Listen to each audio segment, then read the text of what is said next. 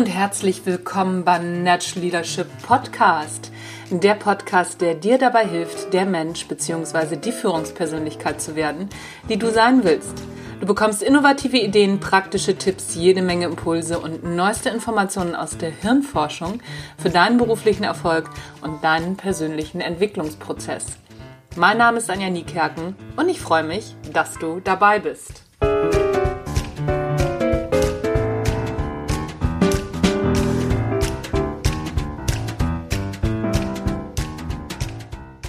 Schön. Heute kann ich in meinem Business-Podcast ganz oft heißer Scheiß sagen, ohne mich fragen zu müssen, darf man das? Ist das auch seriös? Denn heute spreche ich mit Malte Schremmer über ganz heißen sozial engagierten Scheiß. Denn Malte ist Geschäftsführer der gemeinnützigen GmbH Goldeimer. Goldeimer gehört zur Vivacon Aqua Familie und hat sich auf die Fahne geschrieben, aus Exkrementen Gold zu machen. Ohne Wasser und ohne Kanalisation was aus einem Durchfall in Burkina Faso, einer Bachelorarbeit und einem Preisgeld geworden ist. Darüber und was der Führungsalltag in einem gemeinnützigen Unternehmen so mit sich bringt, darüber spreche ich heute mit Malte. Ich freue mich, dass er Zeit gefunden hat, mit mir ein wenig darüber zu plaudern. Malte, herzlich willkommen im Natural Leadership Podcast. Hallo Anja, grüß dich. Vielen Dank, dass du dabei bist. Ich habe ja schon ein bisschen was über dich jetzt so erzählt. Wie bist du auf die Idee für Goldeimer gekommen und was, was macht ihr überhaupt genau? Ja, es ist jetzt nichts, was irgendwie am, am Reißbrett entstanden ist, sondern ähm, tatsächlich war der Ursprung ein Durchfall, den ich 2012 auf einer Projektreise mit Viva Con Aqua und der Welthungerhilfe zusammen ähm, in Burkina Faso hatte. Und äh, der hat mich zum Nachdenken gebracht. Also das war eigentlich der Auslöser, der mich dazu bewegt hat, überhaupt erstmal sich mit Sanitärversorgung, mit Toiletten auseinanderzusetzen und überhaupt die Zusammenhänge damit zu verstehen, zu versuchen. Mhm. Und ähm, daraus ist Goldeimer entstanden. Also ähm, ich habe im Anschluss meine Bachelorarbeit geschrieben und da ging es um Sanitärversorgung auf Großveranstaltungen in Deutschland und ähm, ja, in dem Zusammenhang äh, haben wir angefangen, das ganze Ding loszufahren, aber ganz ohne, ohne Plan. Wir wussten am Anfang gar nicht, dass da überhaupt eine Firma draus entsteht. Mhm, mhm, okay, also ähm, Burkina Faso, Viva Con Aqua und eine Bachelorarbeit über Festival Versorgung oder äh, ja, to Toilettenversorgung bei Festivals. Wie ist daraus die, die Goldeimer-Idee entstanden? Und erzähl mal, was Goldeimer genau macht. Also was, was ist denn so eure Idee? Weil ihr seid ja ohne, wenn ich das richtig verstanden habe, ohne Wasser äh, unterwegs und ohne Kanalisation. Genau, also die, der grundsätzliche Aufhänger ist ähm, einfach eine sehr beeindruckende Zahl, dass wir momentan von 4,5 Milliarden Menschen sprechen, die auf der Welt keinen Zugang zu einer gesicherten Sanitärversorgung haben. Und das ist ja für uns hier in Deutschland relativ unvorstellbar. Also mhm. jeder wächst mit einer Toilette auf, wird mit einer Toilette sozialisiert. Mhm. Und da ist natürlich auch ganz klar, ähm, man spült. Nach jeder Nutzung wird gespült und dann äh, weiß eigentlich niemand so genau, was mit der Scheiße im Anschluss passiert. Mhm. Und ähm, wir haben uns dann halt mal Gedanken gemacht, ist das eigentlich ein nachhaltiges Sanitärsystem? Also ähm, oder ist das eigentlich ein riesengroßer Quatsch? Und ähm, so ist eben Goldeimer entstanden, dass wir gesagt haben, wir wollen eigentlich eine uralte Idee wieder aufgreifen und an einem Ort bekannt machen, ähm, wo es relativ einfach ist, nämlich auf Festivals und haben so die, die Komposttoilette quasi zu einem Revival gebracht. Das mhm. ist eine mhm. Toilette, die funktioniert ohne Wasser, das heißt, ähm, wir spülen nicht mit Wasser, sondern nach jeder Nutzung wird ein Becher Hobelspäne abgestreut. Dadurch stinkt die Toilette nicht. Wir brauchen auch keine Chemie. Mhm. Und der, der geheime Trick oder das Schöne daran ist eigentlich, ähm, das, was wir sammeln, wird im Anschluss nicht entsorgt, sondern ähm, man kann es kompostieren zu einer fruchtbaren Erde und einen natürlichen Kreislauf wieder schließen. Mhm. Okay. Wie, also ich, ich ähm, wie, wie stelle ich mir das vor? Also ihr sammelt das dann? Ich habe das ja schon ein paar Mal gesehen. Also ich war auch auf euren Komposttoiletten schon und es stimmt, ich kann es äh, tatsächlich bestätigen. Äh, ja, letzt äh, auf, äh, ich glaube das letzte Mal auf Fehmarn, auf dem Bulli Festival, glaube ich. Ähm, Ach, auf Fehmarn, ja geil. und ich kann das bestätigen. Es stinkt tatsächlich nicht. Wir standen auch gar nicht so weit weg von euren Toiletten und hatten zuerst gedacht so, oh, das wird kein schönes Festival. Aber es stimmt, es stinkt nicht. Und wo lasst ihr das dann? Was, was macht ihr damit? Wo bringt ihr das hin? Also, weil es ist ja, ähm, wenn du sagst kompostiert, also das ist dann, wird zu Erde, aber ihr müsst ja auch die ganze Logistik dahinter haben. Irgendwo muss es ja zu Erde werden, da braucht ihr ja auch Platz für. Wie macht ihr das? Genau, das ist ein riesen, das ist ein riesen Logistiksystem, also eine, eine komplette Sanitärkette, die wir eigentlich von null erstmal aufbauen mussten hier. Mhm. Und ähm, wir sammeln das auf den Festivals und anschließend wird es ähm, momentan zu verschiedenen Orten gebracht. Im Regelfall zu Klärschlammkompostierungsanlagen, dort mhm. wo auch äh, getrocknete Klärschlämme aus der Kläranlage kompostiert werden. Mhm. Ähm, aber jetzt seit diesem Jahr auch viel äh, auf Forschungstestgeländen. Wir haben hier in Rendsburg zum Beispiel einen Partner, wo wir, wo wir alles auch einfach mal analysieren. Was sind da an Rückständen drin? Wie bauen die sich ab? Wie ist die Temperaturentwicklung? Mhm. Ähm, das sind so die Orte, wo wir das in Deutschland momentan hinbringen. Es ist aber sehr schwierig, weil die Rechtslage da eher von einer Grauzone spricht, von dem, was wir machen, weil es in Deutschland in den letzten 100 Jahren eigentlich äh, niemanden gegeben hat, der das ganze Thema so angeht wie wir. Deswegen müssen wir da noch sehr viel Arbeit leisten. Mhm. Ähm, haben jetzt auch einen Verband gegründet letzte Woche, noch mit vielen anderen Partnern zusammen, die sich dem Thema nachhaltige Sanitärversorgung widmen.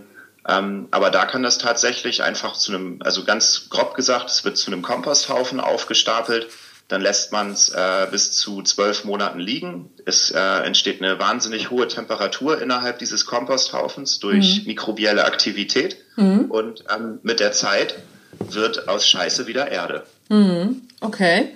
Und wenn du sagst, ihr seid gerade dabei zu gucken, was da so für, für Rückstände drin sind und äh, gibt ja auch immer so die schönen Diskussionen, was äh, Antibiotika im Trinkwasser dann äh, anstellt und und und das also dass, dass das ja durch äh, die Toilette wieder in den Kreislauf zurückgeht. Wie ist es bei euch? Was habt ihr bis jetzt da rausgefunden? Ähm, es baut sich sehr gut ab. Das ja. ist das, was wir rausgefunden haben. Wir haben vor drei Jahren schon mal einen längeren Test gemacht. Mhm. Mit der Deutschen Bundesstiftung Umwelt und dem Evangelischen Kirchentag in Stuttgart damals. Und ähm, die meisten Keime, also wirklich die, die auch tatsächlich krankheitserregend sind, ähm, die waren innerhalb von sechs Monaten komplett abgebaut und abgetötet. Und ähm, da kommt eine Erde raus, die wirklich richtig fruchtbar ist, die reich an Nährstoffen ist und die man wunderbar zum Anbau von zum Beispiel Zierpflanzen wiederverwenden kann. Mhm. Spannend, das äh, find, ist, ist ein wahnsinnig spannendes Thema. Wie, wie seid ihr, also wie ihr dazu gekommen seid, okay, wie, wie du jetzt dazu gekommen bist, wissen wir aufgrund eines Durchfalls.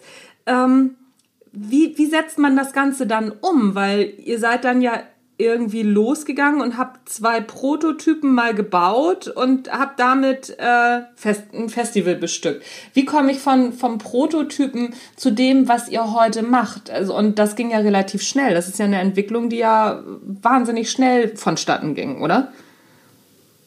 Ähm, ja, wir sind jetzt mittlerweile seit fünf Jahren dabei. Also rückblickend doch ist schon einiges passiert. Mhm. Ähm, also wir haben tatsächlich damals einfach angefangen. Ein paar Freunde und ich, äh, mit denen ich zusammen studiert habe, saßen abends, wie das halt so ist, mit ein paar Bier äh, am Küchentisch und ähm, es gab hier damals in Kiel den sogenannten UWDO-Wettbewerb. Das ist ein Ideenwettbewerb der kleine Projekte mit einer, mit einer kleinen Startsumme fördert. Da haben wir uns beworben. Das waren damals, ich glaube, 3.000, 4.000 Euro. Und ähm, mit dem Geld konnten wir eben diese zwei ersten Prototypen, also zwei Holztoiletten bauen und finanzieren, haben uns dann noch auf eigene Kosten einen alten LT-Bus gekauft ähm, und sind erstmal los. Und äh, ich weiß gar nicht mehr, wie genau das war, aber wir, wir hatten auf einmal ein paar Einladungen auch von Festivals, die gefragt haben, hey, das klingt irgendwie interessant, habt ihr nicht Lust, bei uns vorbeizukommen? Und so ist eigentlich die, die erste Goldeimer Festival Toilettentour 2013 entstanden. Mhm. Und ähm, eigentlich wollten wir es damals auch erstmal dabei belassen und sagen, ey, wir haben Bock auf ein cooles Klo, auf, auf ein Festival, wir sind selber gerne auf Festivals unterwegs, ähm, wir basteln das mal, wir testen das mal, wir gucken mal, wie das angenommen wird, das ganze Konzept. Ähm, und dann ist Viva Con Agua ins Spiel gekommen. Also mhm. ich habe schon eine längere Vergangenheit mit Viva Con Agua, halt viel Fundraising gemacht, viele Projekte realisiert und damals kam dann eben die Idee auf, hey, lass es doch irgendwie zusammen machen. Wir sind viel auf Festivals unterwegs, wir sammeln dort Pfandbecher, ähm, wir realisieren nicht nur Wasserprojekte, sondern auch Sanitärprojekte. Mhm. Und ähm, das wäre einfach eine total schöne Erweiterung von, von unserem ganzen Konzept. Mhm. Und ähm, dann haben wir uns hingesetzt und gesagt, ey, ja, eigentlich wäre das cool. Und Viva Con Agua hat gesagt, wir bringen das Netzwerk mit ein, also die ganzen Verbindung vor allem zu Veranstaltern, die schon bestehen, mhm. ähm, zu dem ehrenamtlichen Netzwerk, was wir jetzt stark mit einbinden auch und eben auch zu Geldgebern. Und äh, unser Job wäre in dem Sinne gewesen, äh, wir bringen das Know-how, wir bringen die Zeit und die Energie mit Mhm. Und wenn wir das zusammenschmeißen, dann kommt da was Tolles bei raus. Ja, also es klingt ja im ersten Moment ganz, ganz logisch und ganz toll. Aber in der Regel ist es ja schon äh, auch mit, mit Höhen und Tiefen verbunden. Was waren denn so, so eure Hits und Shits in der Entwicklungszeit, also bis, bis heute sozusagen? Was, was ist richtig gut gelaufen viele. und ja, das glaube ich. So viel Scheiße gelaufen. erzähl erzähl ähm, mal ein, zwei Beispiele. Ach so, also zum Beispiel die Konstruktion. Ähm, wir haben irgendwann gemerkt, so mit, mit, mit, also es sind knapp 20 Festivals im Jahr, jedes Wochenende an einem anderen Ort. Das heißt, wir fahren äh, am ersten Wochenende, bauen Toiletten auf, bauen Toiletten wieder ab, haben dann einen Tag Zeit, um zum nächsten zu fahren und bauen wieder auf und bauen wieder ab. Das heißt, ähm, eine ganz große Herausforderung bei dem ganzen Thema ist eben ein, ein System zu haben, was auch wirklich praktisch ist, ähm, mhm. was man schnell zusammenbauen kann mit möglichst wenig Leuten, was, was eine schlanke Logistik ergibt. Und wir haben am Anfang Toiletten gebaut, das, das waren Kolosse. Also die waren wahnsinnig schwer hochzuheben, unglaublich viele Schraubverbindungen und wir waren dann teilweise drei Tage mit dem Aufbau beschäftigt und drei Tage wieder mit dem Abbau und haben uns da tierisch aufgerieben. Mhm. Und ähm, das waren dann halt schon mal so Momente, wenn man drei Tage nach dem Festival in so einem Müllberg noch unterwegs ist, der da meistens hinterlassen wird, ähm, da bringt es dann auch keinen Spaß mehr. Also solche Geschichten. Am Anfang, gut, was ist das Geschäftsmodell von, von, von Komposttoiletten? Wir sind drei Monate im Jahr unterwegs. Das ist dann ganz klar ein saisonaler Betrieb. Mhm. Ähm, Im Endeffekt ist es auch eher einem, einem Dienstleistungssektor einzuordnen und jetzt nicht, nicht einer Produktwelt.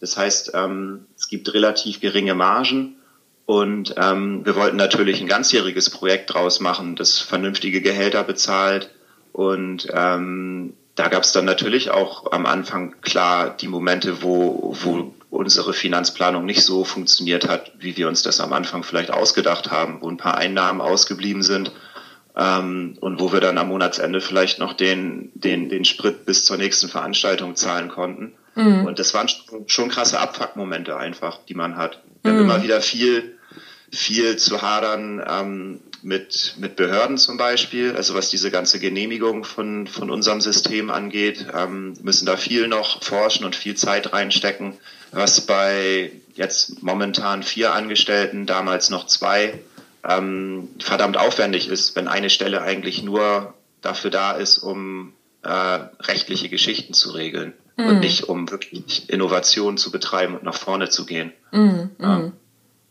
Naja, und das ganze Prinzip muss halt auch erstmal angenommen werden. Ne? Also am Anfang wurden wir halt auch belächelt und hat gesagt, okay, das sind irgendwelche Hippie-Toiletten, die da jetzt aufgestellt werden. Ähm, das nehmen wir nicht ernst. Was soll das? Und ähm, da überhaupt dieses, ähm, dieses Standing sich auf Veranstaltungen und auch bei den Besuchern erstmal zu erarbeiten, dass, dass das Konzept angenommen wird und verstanden wird, das hat auch schon gut jetzt drei, vier Jahre gedauert. Mm, mm, ja, das, das glaube ich. Aber ich äh, stelle das auch fest, ich bin auch öfter mal so auf Festivals auch unterwegs und ich stelle fest, dass es, äh, dass, dass es auch mehr wird. Ne? Also, dass, dass ihr immer größer werdet und dass ihr auch immer mehr Toiletten habt pro Festival. Kann das sein?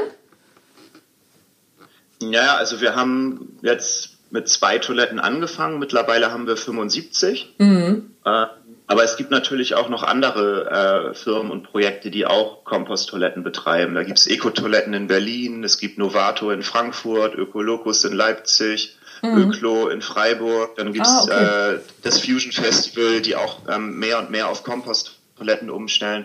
Und mhm. da ist natürlich wahnsinnig viel in Bewegung, weil einfach ähm, die Besucher auch Lust haben auf, auf eine coolere Toilette als die konventionellen, die jetzt momentan da sind. Mhm. Mhm. Ja, klar. Das sind also. nicht nur wir. Ja, ja, okay, okay. Wie habt ihr, wie habt ihr immer durchgehalten? Also wenn, ne, was, was du so erzählst, so, so die, die Sachen, die alle nicht funktioniert haben. Wie hält man sowas durch und bleibt dabei und sagt nicht so, ey, komm, scheiß drauf, ich hab keinen Bock mehr? Ähm, ich glaube, wir haben ein wahnsinnig cooles Team. Also es sind alles Leute, die, die sich inhaltlich sehr viel mit dem Thema Toilette auseinandergesetzt haben. Also jeder von uns hat irgendwie eine Diplom, eine Master- oder eine Bachelorarbeit über, über Sanitärversorgung geschrieben. Mhm. Ähm, das heißt, da ist grundsätzlich schon mal eine, eine große Begeisterung einfach für, für das Thema da. Und ähm, ich weiß nicht, über die Jahre lernt man sich halt auch kennen. Ne? Also wir, wir streiten viel, aber wir vertragen uns auch wieder und äh, wir diskutieren viel, aber mittlerweile auch auf einem auf einem sehr angenehmen Niveau. Und ähm, also wir haben einen sehr guten Team Spirit. So, wir arbeiten gerne miteinander zusammen, wir freuen uns, wenn wir uns sehen. Das ist eher so, öfter kann man das schon fast sagen, so ein Projekt unter Freunden ähm, und hat jetzt nicht diesen, diesen Firmen- oder Unternehmenscharakter, sondern ähm, so, wir gehen auch untereinander abends gerne nochmal ein Bier trinken oder machen Privatdinge zusammen. Ähm, und das hat in den letzten Jahren schon viel geholfen, da auch durch, durch so ein paar Phasen durchzugehen, die nicht so angenehm waren. Hm, hm. Also auf jeden Fall die Begeisterung für ein gemeinsames Ziel. Ne? Das ist ja auf jeden Fall mal die, die Prämisse, oder? Genau, also das ist ein großer Punkt und ein anderer großer Punkt, ähm, wo ich glaube, dass, dass das sehr ausschlaggebend ist. Wir sind ja eine gemeinnützige GmbH. Das heißt, ähm, also ich kenne das von anderen Projekten, da kriegen dann die Gründer jeweils ihre 50 Prozent oder dritteln sich das auf. Oder es gibt noch ähm, externe Investoren und bei uns gibt es das halt alles nicht. Da haben wir Viva Aqua, das ist alles in gemeinnütziger Hand. Mhm. Und ähm, deswegen gibt's da auch, glaube ich, über, über solche, ich sag mal, Besitzansprüche oder so gibt's gar keine Streitigkeiten und gar keine Diskussion, weil einfach von Anfang an klar ist, so wir machen das für, für, für einen gemeinnützigen Zweck, mhm. um ein Thema voranzubringen, um den Zweck zu erfüllen und nicht, ähm, um uns da in irgendeiner Form persönlich dran zu bereichern. Und ich glaube, da wurde von Anfang an einfach ganz viel Konfliktpotenzial auch ausgegrenzt. Mhm, mh. Naja, klar, also so, es ist, ist natürlich auch, wenn ihr ein gemeinsames Ziel verfolgt, das auch Sinn macht für, die, ne, für was gemeinnützig ist, dann ist es natürlich nochmal ein bisschen, ein bisschen einfacher. Das, das glaube ich auch. Ähm, wie seid ihr denn inzwischen so organisiert untereinander? Weil, ne, so du sagtest ja, okay, wir haben, haben jetzt mittlerweile vier Angestellte. Wie viele seid ihr überhaupt und äh, wie organisiert ihr euch? Also wir sind mittlerweile, würde ich sagen, zu fünft oder zu sechs. Mhm. Also wir haben ähm, vier volle Stellen und dann nochmal so ein bis zwei halbe. Ähm, sind komplett dezentral aufgestellt. Mhm. Also wir wohnen in Hannover, Hamburg, Kiel, Bremen, ähm, total verteilt, eine Zeit lang auch äh, sogar noch Freiburg. Okay. Und ähm, kommunizieren relativ viel auch einfach über Kanäle wie Mail, Skype, WhatsApp, Telegram, ähm, Telefon und sehen uns gar nicht so häufig. Also mhm. wir haben jetzt tatsächlich ab Dezember das erste Mal nach sechs Jahren ein eigenes Büro. Okay. ähm, hat es vorher noch nicht gegeben. Und ähm, jeder arbeitet eigentlich so selbst organisiert. Also da legen wir großen Wert drauf, dass es keine großen Hierarchien gibt. Es gibt bei uns zwar formal eine Geschäftsführung, ähm, das machen Enno, also mein Kollege und ich, mhm. aber das hat nicht viel zu bedeuten. Also jeder, jeder strukturiert und organisiert sich selbst. Was für uns eine große Inspiration gewesen ist, ähm, ist das Buch von Frederic Laloux, Reinventing Organizations. Mhm. War eine Rieseninspiration, ähm, weil wir da auch einfach viel ausprobieren wollen. Also wir haben jetzt keine, wir haben keine, keine festen Arbeitszeiten und ähm, jeder, jeder guckt da einfach so, wie, wie er es eigentlich am besten hinkriegt, wie er ein gutes Tempo hat und ähm, macht eben auch die Projekte, an denen er Spaß hat. Das ist bei uns ganz wichtig. Also wir haben bei uns eine eine Liste, eine kleine Zeiterfassung ähm, und da gibt's auch die Kategorie nerviger Scheiß und ähm, die, sollte, die sollte immer möglichst unter, unter zehn Prozent von, von der Gesamtarbeitszeit, die man so macht, sein. Ähm, einfach um, um auch Spaß bei der Arbeit zu haben und da jetzt nicht sich mit Sachen rumzuschlagen, die man eigentlich nicht machen will. Und nach der also nach der Grundlage ähm, fangen wir eigentlich auch neue Sachen an. Also neue Themen, jetzt zum Beispiel unsere, unsere Werkhausprodukte oder das Klopapier oder das Klo to go, ähm, haben wir Lust, uns mit dem Thema auseinanderzusetzen oder nicht? Also es gibt jetzt kein, kein drei oder kein fünf Jahresplan, ähm, wo ein ganz großes Ziel am Ende steht, sondern wir arbeiten da eigentlich eher iterativ von mm. Woche zu Woche. Okay.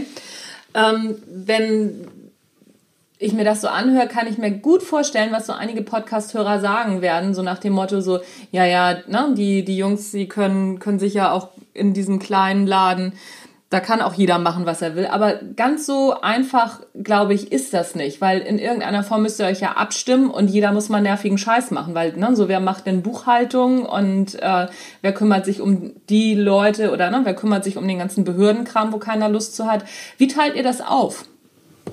Klar, das hat, also alles, was irgendwie mit viel Freiheit zu tun hat, hat auch immer mit sehr viel Verantwortung zu tun. Also mhm. wir arbeiten sehr diszipliniert. Wir versuchen wirklich ähm, alle Arbeitspakete, die bei uns anfangen und alle Projekte sehr, sehr transparent ähm, auch darzustellen. Da arbeiten wir mit einem, mit einem Trello-Board, was wir uns selber zusammengeschustert haben, mhm. ähm, wo auch wirklich jederzeit äh, jeder einsehen kann, was der andere gerade macht. Mhm. Und ähm, also es fließt schon sehr viel Zeit auch in, in Kommunikation und genau solche Strukturen aufzubauen. Und ähm, dann ergeben sich die Verantwortlichkeiten manchmal. Und ich meine, ich bin jetzt nicht der Typ, der unbedingt richtig Bock auf Buchhaltung hat, aber vielleicht jemand anders. Und ähm, da gucken wir halt, wie es wie es gerade am besten reinpasst. Es mhm. ist natürlich nicht immer einfach, aber es ist, glaube ich, der der viel angenehmere Weg.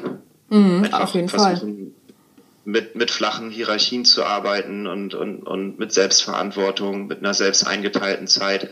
Ähm, auch gerade aus dem Aspekt, dass wir halt in einem, in einem gemeinnützigen Betrieb arbeiten, wo halt, ich sag mal, Gehalt oder finanzielle Anreize nicht wirklich hoch sind, mhm. ähm, muss der Rest halt umso mehr stimmen. Mhm. Und ähm, das ist eine Kultur, die man halt mit fünf, sechs Leuten noch super angenehm aufbauen kann, wo man viel experimentieren kann, wo man auch nach drei Monaten alles wieder über den Haufen schmeißen kann.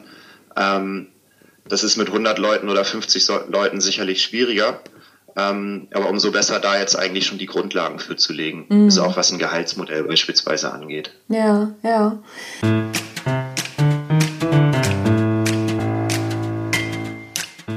Ja, schon ganz cool, wenn man sich das so anhört, wie so ein ja, Start-up-Unternehmen anfängt und wie das so langsam aufgebaut wird und wie man gemeinnützig arbeitet. Mehr dazu gibt es gleich in der nächsten Folge. Einfach weiterhören. Ich bin raus. Bis gleich. Tschüss.